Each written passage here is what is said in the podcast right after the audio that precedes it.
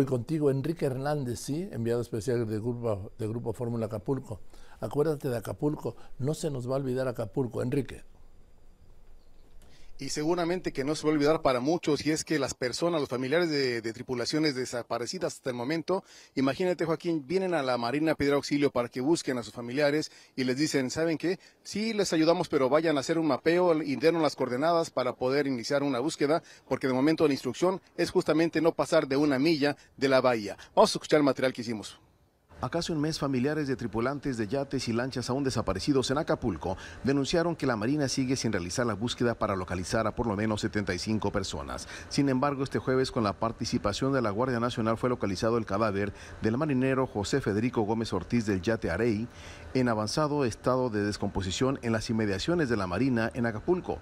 Se trata del primer rescate de un cuerpo en la zona devastada por Otis y que se estima destruyó 614 naves y yates en la bahía. Otro caso que llama la atención por la respuesta de la Marina es el del ingeniero Fernando Parra Morales y tres tripulantes más del yate Litus, uno de los yates más grandes. La desaparición fue denunciada por su esposa, Cristina Sánchez. La última vez que se vio el yate Litus, de acuerdo a un sobreviviente de otra embarcación, fue en la Punta Bruja, a más allá de una milla de la bahía. La esposa de Fernando Parra, Cristina Sánchez, ha señalado a la Marina de indiferente y negligente.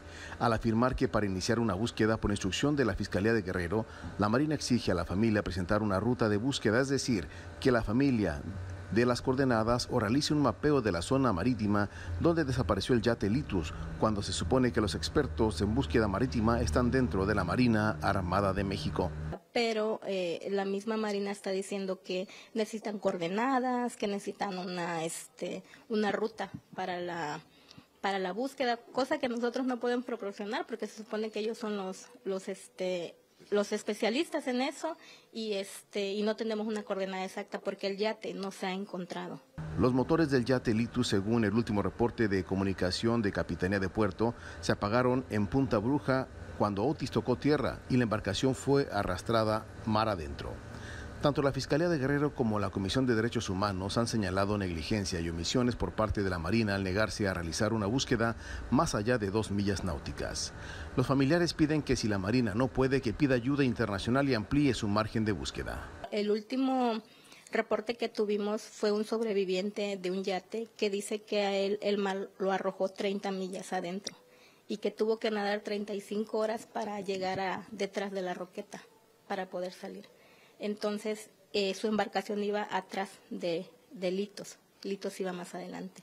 Llama la atención que de los cuatro tripulantes del yate Litus ninguno ha salido a flote, mientras Capitanía de Puerto dio por cancelada cualquier búsqueda y la Marina pide a la familia de Fernando Parra Morales trace rutas y saque las coordenadas marítimas de donde desapareció el yate Litus, los hijos de Fernando, una niña y un niño menores de edad, solo preguntan dónde está su papá.